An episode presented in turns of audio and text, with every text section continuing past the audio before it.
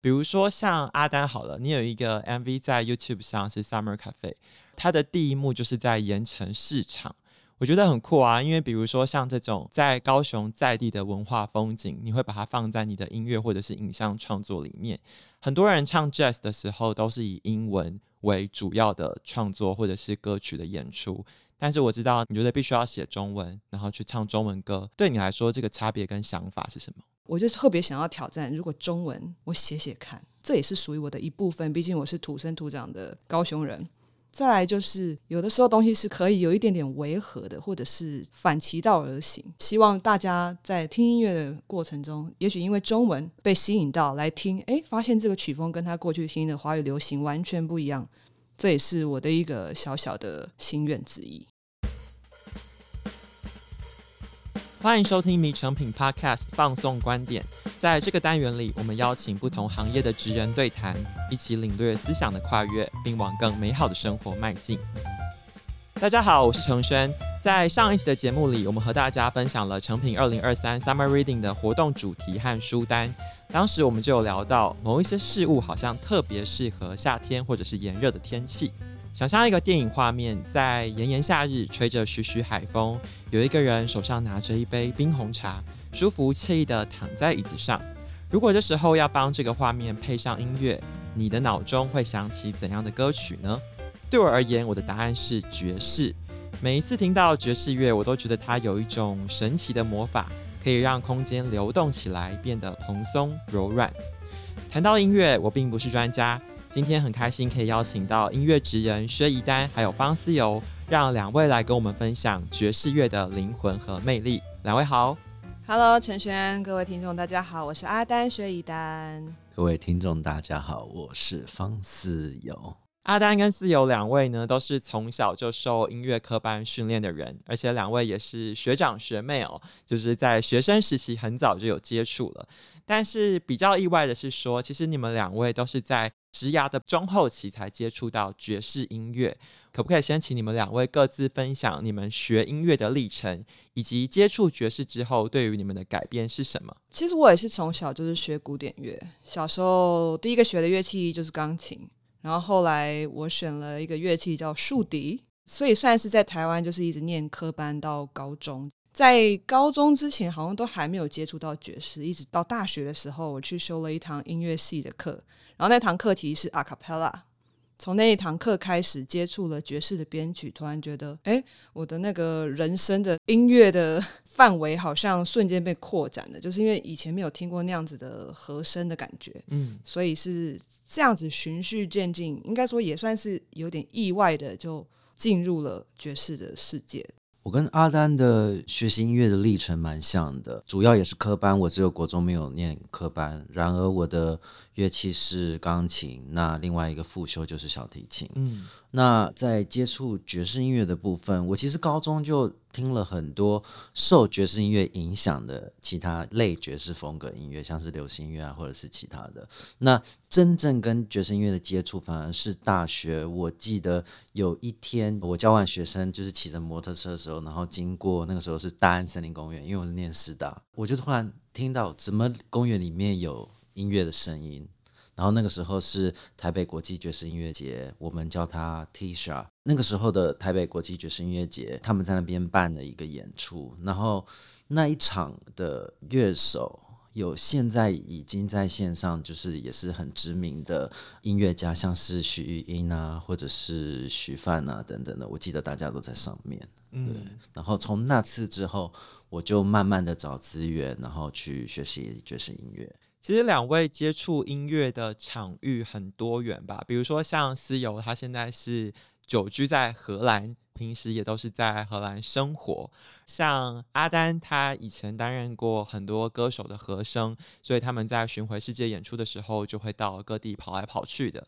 但是其实很特别，两个人有一个共同点，就是你们两个都是高雄人。关于在高雄成长生活这件事情。这个城市给你们的养分是什么？它怎么样影响了你们的音乐创作啊，或者是对于很多事情的看法？我对高雄真正的认识，好像是从我进了大学之后。毕竟台湾的教育是比较严谨一点，我爸妈其实蛮严的。然后我觉得我到了大学，哦，接触了有山有海的学校之后呢，对我来说，高雄就是一个家吧。家是什么？这件事情，其实到了台北生活这么多年之后，有的时候会觉得说，哎，我的家在哪里？对。嗯所以每次回到高雄的时候，心情脚步也好，就是整个会放慢。我觉得它就是一个我可以偶尔小小逃离台北生活的后花园嘛。我自己很喜欢去高雄，它给我一种很开阔的感觉，可能因为临着海吧。以前有跟高雄的朋友聊天，他们就说他觉得高雄是一个给得起、容得下的城市。我觉得很酷，然后也好像仿佛呼应了音乐这一件事情。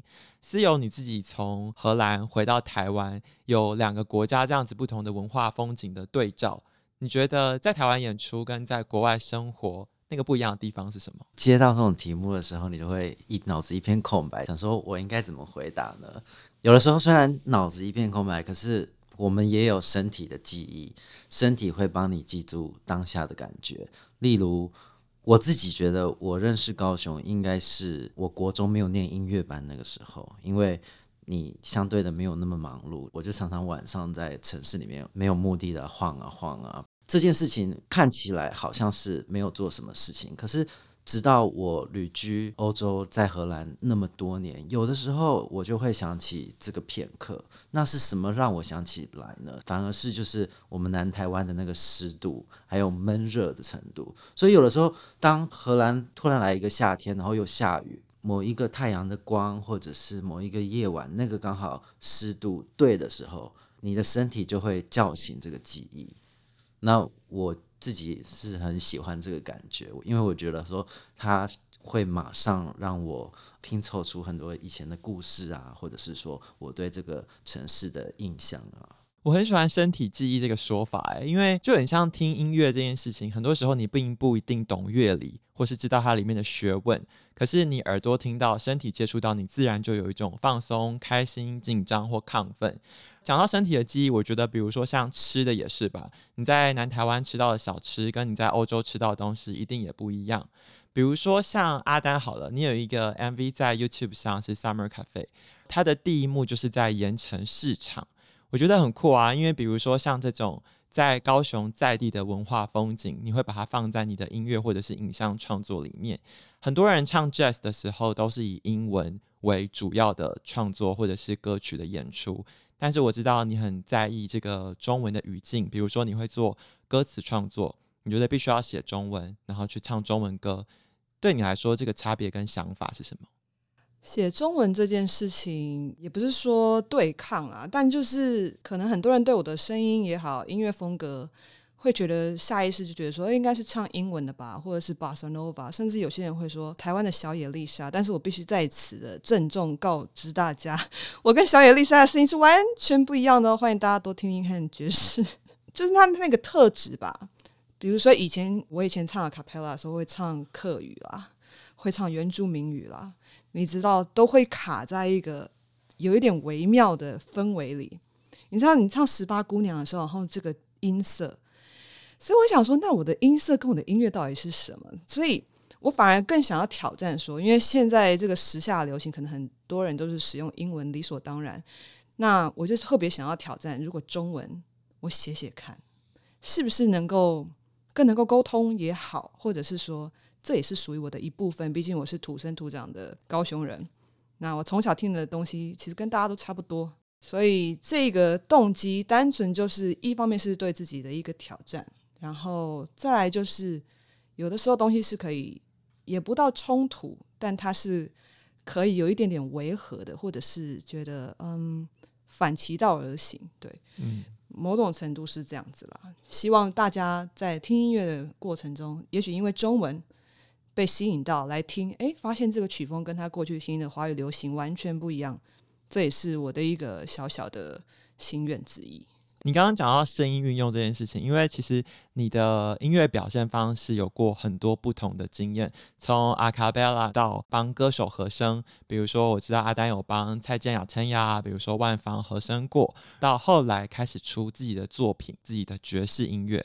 你的声音在不同的这种类型音乐的使用上，它会有不同的变化或者是调整吗？这是一定有，像是我的声音是女中音嘛，现在我是没有用我真正的声音讲话，但是如果是晚上的时候，可能这样的声音对大家的印象来说就是一个。很适合调和的一个音色，嗯，所以像我在 a cappella 的时候，我基本上就是一个粘着剂的感觉，把高频的东西跟低频的东西粘在一起的一个角色。那到了和声，我觉得和声算是训练我很多的歌唱技巧的一个很重要的一个历程，因为在唱和声的时候，你是没有自己的。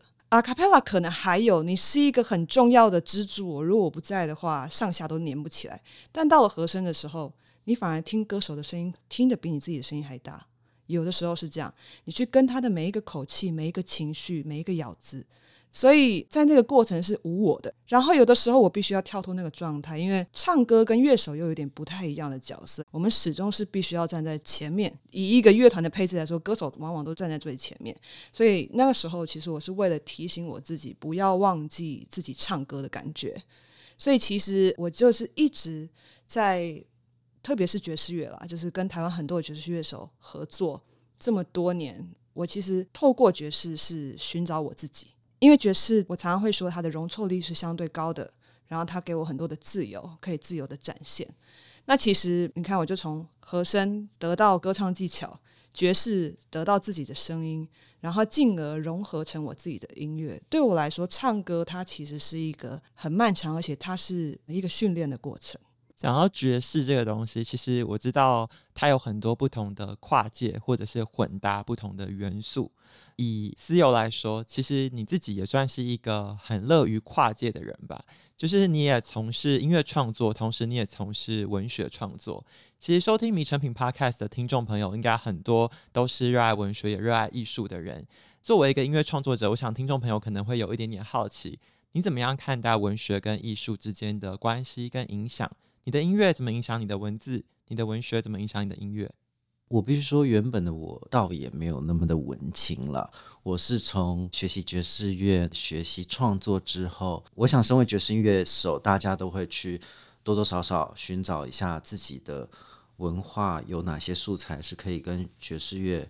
呃，一起做柔和，一起做结合的，因为爵士乐它本身它有一个这个容纳的特性在，我自己的部分，反而是在第一张专辑《孤独国》里面，我做了各类的尝试之后，那我把中文现代诗这个面向挑出来，将我们台湾诗人周梦蝶的诗英文翻译之后，因为我的窗口要对外嘛，我就把它英文翻译之后，那把它谱成曲这样子，也做了一些 music video，我们也。做了诗集出版，因为我觉得这个算是身为一个音乐家、作曲家、创作者，应有我个人印章的一个作品。因为刚才开场的时候，你们有聊到说两个人都是科班出身，小时候念音乐班，学正统古典乐。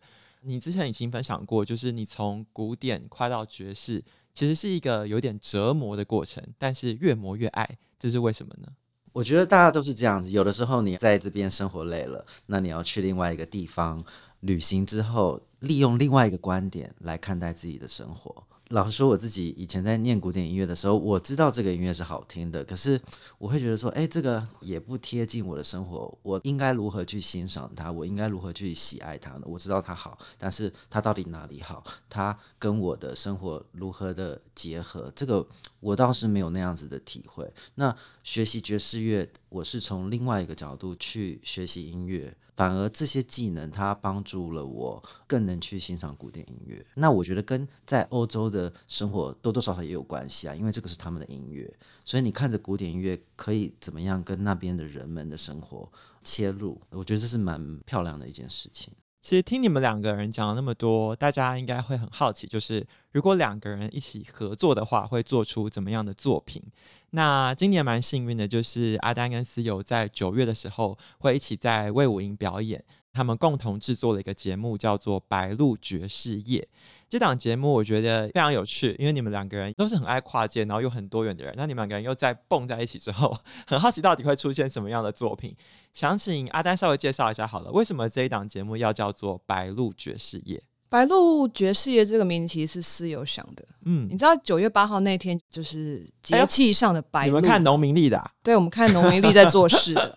OK，所以那天是农历的白鹿。白鹿，没错、嗯。因为这是魏武营他们自己第一次做爵士周，我自己是也有身兼很多制作啊，所以我会用比较制作的角度去设计节目。我就是在想说，魏武营是第一次做这个爵士周，他们多多少少会希望是以一个。较靠近推广的一个光谱，去把观众带进音乐厅。加上我们两个都是高雄人，那我们其实主要的工作范围又不在高雄。以我而言，这是我第一次在高雄的这么大的音乐厅做爵士的节目，所以我会去思考说，怎么样的内容呢，会是最适合这个当下的。嗯，所以我们就把这几个曲目分为几类。阿丹要不要来介绍一下？基本上呢，一定会有老少咸宜，然后大家都很耳熟能详的台湾的歌。那具体是什么样的歌？我们目前还在激烈的讨论中。因为这次我们邀请的乐手都算是很有风格，基本上都是非常爵士的乐手了吧？而且，因为我们不算是真正有大合作过，所以我也有特地挑了他们各自有爵士乐手，可是他们又各自有其他的背景，例如说子瑜也有打爵士啊，对，黄子瑜也有打爵士，然后他们各自互相没有真正合作过。对，所以这次就是经典的歌曲，把它改编成爵士，这是一定会做的一件事情。然后也安排了一些曲目是在爵士乐里面算是耳熟能详的歌，但现场可以做一些及时的互动。希望透过这一个场次，本来就喜欢爵士的人也会觉得，哎。很有趣的一个组合，有很多的火花。对于可能第一次进到表演厅来看爵士演出的人来说，他也有一些他可以参与的东西，希望可以创造这样的互动性。当然，我自己的创作，我私心就是非常希望可以用爵士的编制为大家呈现。因为像其实我有一首歌，陈轩有提到的那个在盐城第一市场拍的 MV《Summer Cafe》，还有一个关于我的童年的一首歌，我希望都可以把它。放进曲目里头，《Summer Cafe》就是我童年的一首歌，因为我在那里长大的。你说盐城哦，对，他是盐城人。他想说，他他他写歌的时候，你哪是小时候啊？当然装年轻，已经长大了十分久了。对对。OK，我想要延伸问一下，我知道阿丹你一开始在学爵士的时候，有花很多苦功去练很多所谓的标准曲。在这一次的节目里面，也会呈现一些些标准曲，然后同时还会有很多多元，你后面延伸讨论的东西。那我想要问一下，所谓的爵士标准曲大概是怎么样的音乐？那到后来你可以驾驭爵士之后，你融合了一些自己的想法跟自己的创作。这一次我们可以听到一些港都元素在这里面吗？港都元素其实就是刚才提到的老少咸宜的部分。那关于标准曲这种东西，我们是一定会准备。那因为标准曲的数目实在是太多了，我也跟各位听众分享一下什么叫做标准曲。基本上就是美国爵士乐的起源，其实大概就是一九三零年到一九五零年代左右，当时候的百老汇 musical 音乐剧或者是歌舞剧等等里头的曲目。那其中呢，越是被广为流传的歌，其实就是当时的流行歌。就衍生成现在我们所谓的爵士标准曲。嗯，所以其实一开始要入门学爵士的话，我就会上一个那个网站，它会那个 list 就是前一百大 standards。但是我不是那么乖的人，我不是就是第一名我就学，第二名我就学，不是，我就每一首都去听。而我觉得这首有让我感动，我喜欢这首歌，我喜欢，我就去学。基本上是学不完的啦，所以在这一场白鹿爵士夜的演出里头，我们当然是会从这些标准曲里头选出一些我们彼此都很钟爱又可以表现的歌，嗯，来做呈现。嗯、那就先卖个关子，因为还没有线上投票中，因为我的表格都坐在上面，然后我们就是喜欢就给一颗星。有一个比较想要延伸讨论的问题是说，我们的听众朋友可能有一些人，他可能是资深的爵士迷，他本来就已经听很多爵士乐，可是也有一些人，他可能完全是爵士小白，他就是没有在听爵士乐。那对于这两种极端，或者说在这个光谱上不同的人，他要进去欣赏这一个演出的时候，你们各自觉得有哪一些些特别的亮点，想要推荐给？完全没有经验的，或是特别有经验的人，他们都很适合来看这一出节目吗？对于比较资深的爵士乐迷，其实我刚刚已经有略微的提到，我们即将合作的这些爵士乐手，其实他们不仅是很优秀，他们各自刚好都没有真正的在台湾合作过，所以。对于爵士乐迷而言，他们看到这个卡斯，他们会觉得说啊，怎么会是这么妙的组合？加上又看到我和阿丹这个非常奇怪的组合，所以我自己觉得蛮令人期待的啦，连我自己都蛮期待的。那小白的部分呢？如果我很怕我听不懂，或是我本来就没有接触爵士。我进去之后是 OK 的吗？会有共鸣的吗？完全 OK 的原因是，刚好大家趁这个机会，因为我们是五人组嘛，这个是五重奏的一个编制，基本上在曲目的安排上，你可以有机会听到，比如说二重奏、三重奏、四重奏、五重奏等等的编排。其实，也许第一次来到表演厅，他就可以听到很多不同形式的呈现爵士的方式。所以我一直觉得。虽然爵士乐对于台湾来说是嗯西洋的东西、美国的东西，或者是欧洲的东西，但其实它可以非常的平易近人的。有些人会形容什么啊、很高级啊，或者是说好像很有距离感啊，不会这些东西。我们来到了表演厅，我认为大家都是可以敞开心胸，你觉得好听那就成立。对，所以其实大家只要进到表演厅，听了这个演出，然后你觉得这些歌，哎，你听得很入耳。喜欢，因为像我自己的演出，我前阵子办了一个小巡回，我特别有一个 part 就是爵士，其中唱了一首标准曲，叫做《I Wish You Love》。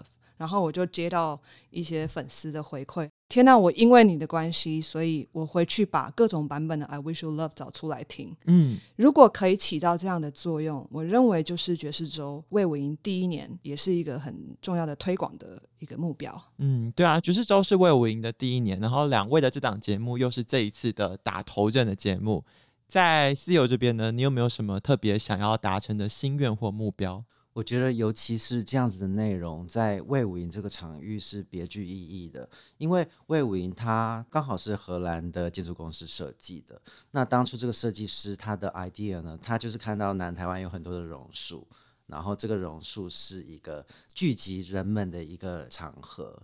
那我也希望说，我们的曲目可以有这样子的意义。爵士的这个东西，阿丹你有提到，就是你觉得它是可以犯错的。就是他好像没有特别的标准答案，我觉得这好像也是我们节目很常在跟大家讨论不同的放松观点的议题的时候，就是想要呈现那个多元的观点跟不同的光谱。可是我有点好奇，因为你们自己过去是科班出身的嘛，说不定你小时候学钢琴，你弹错一个音，老师就我不知道会不会打你的手之类的。就是到你后来比较进入一个很自由自在的爵士世界的时候，中间那个心境的转换。还有从以前自己小时候，比如说学音乐班啊，然后那种有标准答案的世界，然后走入到现在这个松松软软的爵士世界，有因为这样子比较开心，或是有不同的收获吗？以前的钢琴老师真的很凶，我记得我去上钢琴课前，刚到那个老师的门口就哭了，这样子压力很大，压力很大，绝对不能弹错音。嗯，但是呢，我后来学爵士，我后来有一个不同的想法。其实刚才有提到的标准曲太多歌了嘛，那一首歌它有太多版本，尤其是它知名的歌曲的话，可能二三十个很经典的版本都会有的。所以其实你在学爵士的时候要做非常多的功课。其实古典乐何尝不是如此？就是小的时候，比如说我期末考我弹德布西，当时候都要去唱片行网罗所有版本的 CD。你有经过这个时间吗？有，就是要去采购各种版本，然后听，晚上睡前就要一直听，做笔记，然后再睡觉。这个真的就是你们音乐班的共同成长经验。对，老师真的很凶。我记得那个时候我们教室在三楼。那我刚好就靠窗嘛，所以只要弹不好，就是夏天的窗户是打开的，然后就把谱就丢到窗外，然后我就要再爬下去一楼捡上来。压力这么大？对，就是现在都是会出事的。所以你说，但爵士很难，爵士学不完。你古典乐可能田野调查的那个范围可能还不需要那么广，但是总而言之，对于音乐来说，如果我要做出自己的风格，基本上我还是必须要做这些前置的研究。其实，在不管是古典或者是爵士乐，任何的音乐类型。都是需要做这种填调，嗯，那当然流行乐它就比较制式嘛，就是说你会习惯某一个原唱的唱法，那这就是爵士乐赋予的自由度了。就是也不是说犯错，你犯的太大的错，你就是不 OK。但假设说旋律上就不会像古典乐那么精准，在歌词你怎么表达，你想要这个音拉多长，这个东西的自由度就有了。其实，在名成品的 Podcast 节目里面，我访问过这么多职人，我真的觉得，越是这种好像自由奔放的灵魂，或者是以艺术创作为核心的人，就更加的重视很多的背景知识，还有自己的自律吧。我就想到了村上春树，他在写小说，大家都觉得写小说这件事情感觉是天马行空的，可是他的生活其实是非常规律的，每天几点起床，几点写多少个字，然后几点去跑步，然后跑马拉松，把自己的心跟身体都锻炼到一个非常好的体态跟水平，才能够源源不绝的创作下去。透过今天两位深入浅出的分享哦，其实我们也看到爵士乐看起来好像很自由、很随性、很奔放，但是两位其实是有非常非常深厚的音乐底子，然后把你们的知识跟你们想要传递的观念，透过这一次白鹿爵士乐的演出，可以跟我们的听众朋友分享。不管听众朋友你平常喜欢听哪一种音乐，相信透过今天的节目都可以收到不同的观点与启发。如果你开始对爵士有一点点的好奇跟兴趣哦，非常欢迎你走进魏武营欣赏两位的演出。更多的资讯就可以参考我们这一集节目的资讯栏连接喽。如果有任何的问题和建议，欢迎到 Apple Podcast 留言给我们。谢谢大家的收听，也谢谢今天的来宾。我们下次见，拜拜，拜拜，拜拜。